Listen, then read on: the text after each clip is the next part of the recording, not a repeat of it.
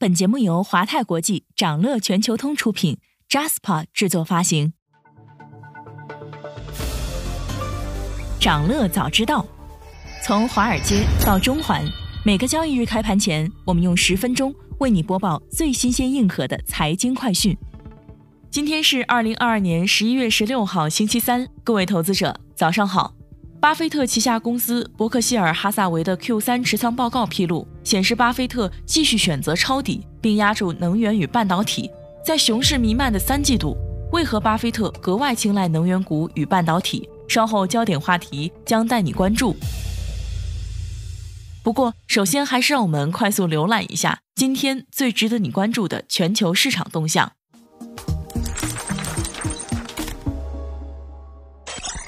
恒指迈入技术性牛市，内房股、物管股齐涨，港股再现大级别上涨行情，三大指数近几日加速上涨，市场做多情绪一片向好。昨天，恒生科技指数涨幅最为亮眼，收复三千八百点，恒指上扬超七百点，南向资金小幅流入二点五五亿港元。从本月来看，南向资金累计流入三百六十二点六四亿港元。盘面上，大型科技股领衔大势走强。互联网医疗股涨幅靠前，房企利好政策不断，内房股与物管股再度大幅拉升，汽车股、手游股、半导体股、餐饮股、燃气股、豪赌股上扬。此外，零售股少数下跌。港股市场从十月底以来展开了大反弹，恒生指数从十月三十一号的一万四千六百八十七点零二点反弹至一万八千三百四十三点一二点，反弹幅度达到百分之二十三点四一。恒生科技指数在同期的涨幅超过恒生指数，达到百分之三十五点一零。分析指出，当前港股大幅反弹，主要受益于市场成交金额增加、沽空比率下降、人民币汇率转强、北向资金回流、美国十年期债息回落，这将有利于港股的市场人气回升。鉴于港股市场情绪和估值部分修复转机逐步显现，预计二零二三年存在百分之二十到百分之二十五的修复空间。同时，明年一季度美联储政策加息停止，美债利率明显下行，可能会带来更大估值修复机会。美国十月 PPI 增速超预期放缓，同比增长百分之八。剔除波动较大的食品和能源后，核心 PPI 同步降温。其中，服务业 PPI 二零二零年十一月以来首次下降，关键因素在于燃料和润滑油零售价格大幅下降百分之七点七。此前，CPI 超预期降温，叠加本次 PPI 增速放缓，市场普遍预计美联储将在十二月的议息会议上加息五十个基点，这也意味着连续四次加息七十五基点的节奏将有所放缓。PPI 数据发布后，十年期美债收益率下跌近六个基点，报百分之三点七九；两年期美债收益率跌近三个基点，报百分之四点三六。周二，美股三大指数集体收涨，纳指涨超一百六十点。半导体、软件应用板块涨幅居前，科技股多数上涨，热门中概股全线上涨。欧洲大多数股指收涨，英国富时一百指数小幅收跌。高盛认为，二零二三年美国通胀将快速下行。高盛近期直言，即便美联储以牺牲经济为代价，也无法满足百分之二的通胀目标。但他们同时也承认，二零二三年美国通胀将快速下行。高盛预计，美联储青睐的通胀指标，也就是核心 PCE 物价指数，将从今年九月的百分之五点一跌至明年年底的百分之二点九，并且高盛还大胆预测，鉴于欧洲对俄海上石油禁令大限将近，石油供给短缺将造成挑战，油价可能会在明年年初甚至今年十二月开始上冲，直指每桶一百一十五美元。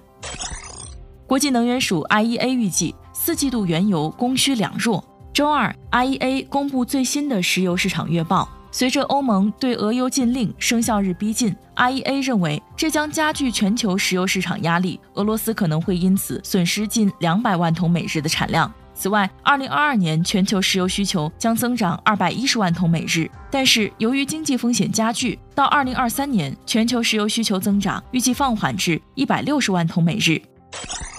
欧元区三季度 GDP 同比中值为百分之零点二。欧盟预计，由于能源价格飙升和利率上升，削弱了支出和借贷能力，欧元区经济将在二零二二年第四季度和二零二三年前三个月出现萎缩。十九个欧元区国家的国内生产总值环比中值为百分之零点二，符合预期。此外，就业人数大幅下降，就业前景不容乐观。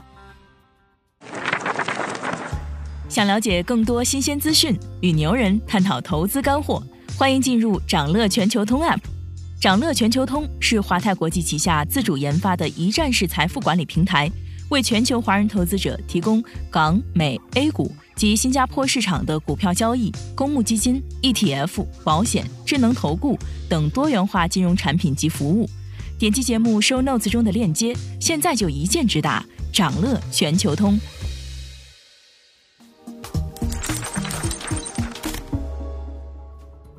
您正在收听的是长乐全球通早间资讯播客节目《长乐早知道》。在快速浏览了今天盘前最重要的市场动向后，我们进入今天的焦点话题。每期节目我们会挑选一个全球最值得中国投资者关注的热点事件，为你从更多视角拆解它可能对市场带来的影响。今天我们关注的是巴菲特继续抄底，压住能源股与半导体。根据美国证券交易委员会披露的信息，巴菲特旗下的伯克希尔哈萨维公司递交了第三季度持仓报告。整体来看，过去一个季度，美国股市经历了一段相当艰难的时期。伯克希尔在第三季度的持仓总规模环比小幅下降，但不同于第二季度，伯克希尔在第三季度增加了美股买入量。毫无疑问，股神巴菲特选择了继续抄底。公开信息显示，三季度伯克希尔花了九十亿美元买入股票。今年前九个月，他们在股市上投入了近六百六十亿美元，这一数据是他去年全年在股票市场投入的十三倍。我们来看看伯克希尔的前十大重仓股，其中在第三季度，伯克希尔没有对苹果进行增减持，苹果持仓占比升至百分之四十一点八九，总市值一千二百三十六亿美元。在增持操作方面，伯克希尔增持了近三千五百八十万股西方石油，增持雪佛兰三百九十二万股。增持媒体集团派拉蒙全球一千二百八十万股。值得注意的是，伯克希尔在第三季度的持仓组合中新增三只个股，其中包括芯片制造巨头台积电，总计约六千零六万股，持仓市值达四十一亿美元，占投资组合比例为百分之一点三九。在熊市弥漫的三季度里，股神也明显处于观望状态，压住西方石油和建仓台积电。成了巴菲特三季度为数不多的投资行动，特别是台积电，这是巴菲特对科技行业罕见的大举进军。巴菲特投资的消息刺激了十一月十五号的 A 股半导体板块大涨，瑞能科技、格林达双双封板，港股半导体板块也迎接普涨，超百分之二十一。中芯国际涨百分之八点九九，华虹半导体涨百分之八点四九。巴菲特为何要如此行动？这是否意味着他的投资策略要发生转变？今年以来，巴菲特不断扫货西方石油，坦言能买多少买多少。尤其是在俄乌冲突后，他买入的步伐明显加快了。目前，伯克希尔已持股西方石油超百分之二十。值得一提的是，伯克希尔的第三季度财报显示，他首次将西方石油的业绩纳入了财报，所以伯克希尔第三季度的营收明显增加，同时营业利润也较去年同期增长百分之二十。从价值来看，巴菲特增持西方石油是个非常划算的买卖。在原油市场走高以及巴菲特的加持下，西方石油年内累计涨超百分之一百二十七，目前现价已经远高于行权价。不过回顾历史，其实，在巴菲特的持仓组合中，能源的占比并不高。但今年以来，能源一直是巴菲特关注的焦点。在伯克希尔今年前九个月的投入中，约有一半都是在能源领域。有分析认为，对能源股的大举压注是一种从通胀中获益的方式，而事实证明，通胀比许多人预期的更顽固、更持久。回顾巴菲特几十年来的交易，其每次出手大笔买入传统能源，几乎都与时代局势变化深度契合。而如今，在本轮的超级通胀和滞胀之下，巴菲特再度大笔加仓能源，逻辑其实与以往那样，并没有变过。那么，向来偏好消费和传统行业的巴菲特，为什么会在第三季度，也是半导体行业陷入寒冬阴霾的时机，建仓台积电呢？首先，半导体行业具有明显的周期性，而从台积电近期的股价走势来看，公司已经处于两年多以来的股价低点，处于产业下行周期末端。其次，库存水平是判断行业股价拐点的最核心变量。结合台积电、高通、联发科、英特尔等企业的最新表述。第三季度大概率是本轮半导体周期的库存高点，有望在二零二三年第二季度左右恢复到正常库存水平。作为苹果的最大供应商之一，进入巴菲特投资组合的台积电会成为下一个苹果吗？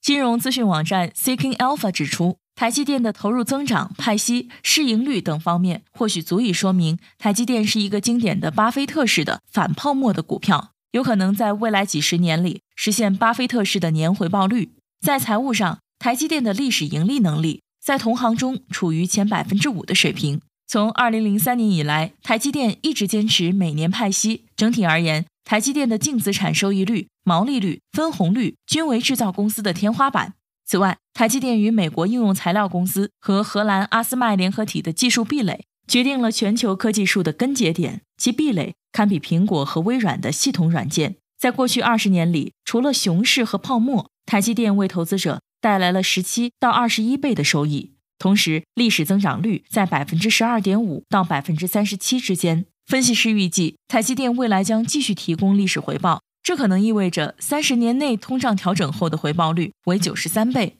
如今，伯克希尔的股价多少可以证明，巴菲特今年以来的选择并没有错。伯克希尔的市值今年增加了一百八十亿美元，在今年接连超过特斯拉、英伟达和 Meta，并再次跑赢标准普尔五百指数。根据标普全球市场情报的数据显示，过去十年，伯克希尔的股价上涨了百分之二百六十五点九九，同期涨幅超过标普五百指数的百分之四十三。今天还有这些即将发生的日程值得你关注：美国将公布十月零售月率、十一月 NAHB 房价指数；英国将公布十月 CPI 和 PPI。财报方面。劳氏、思科、塔吉特、英伟达将公布三季报。想了解更多新鲜资讯，与牛人探讨投资干货，现在就点击节目 show notes 中的链接，进入掌乐全球通 app。以上就是今天掌乐全球通、掌乐早知道的全部内容，期待为你带来醒目的一天。祝您在投资中有所斩获，我们明早再见。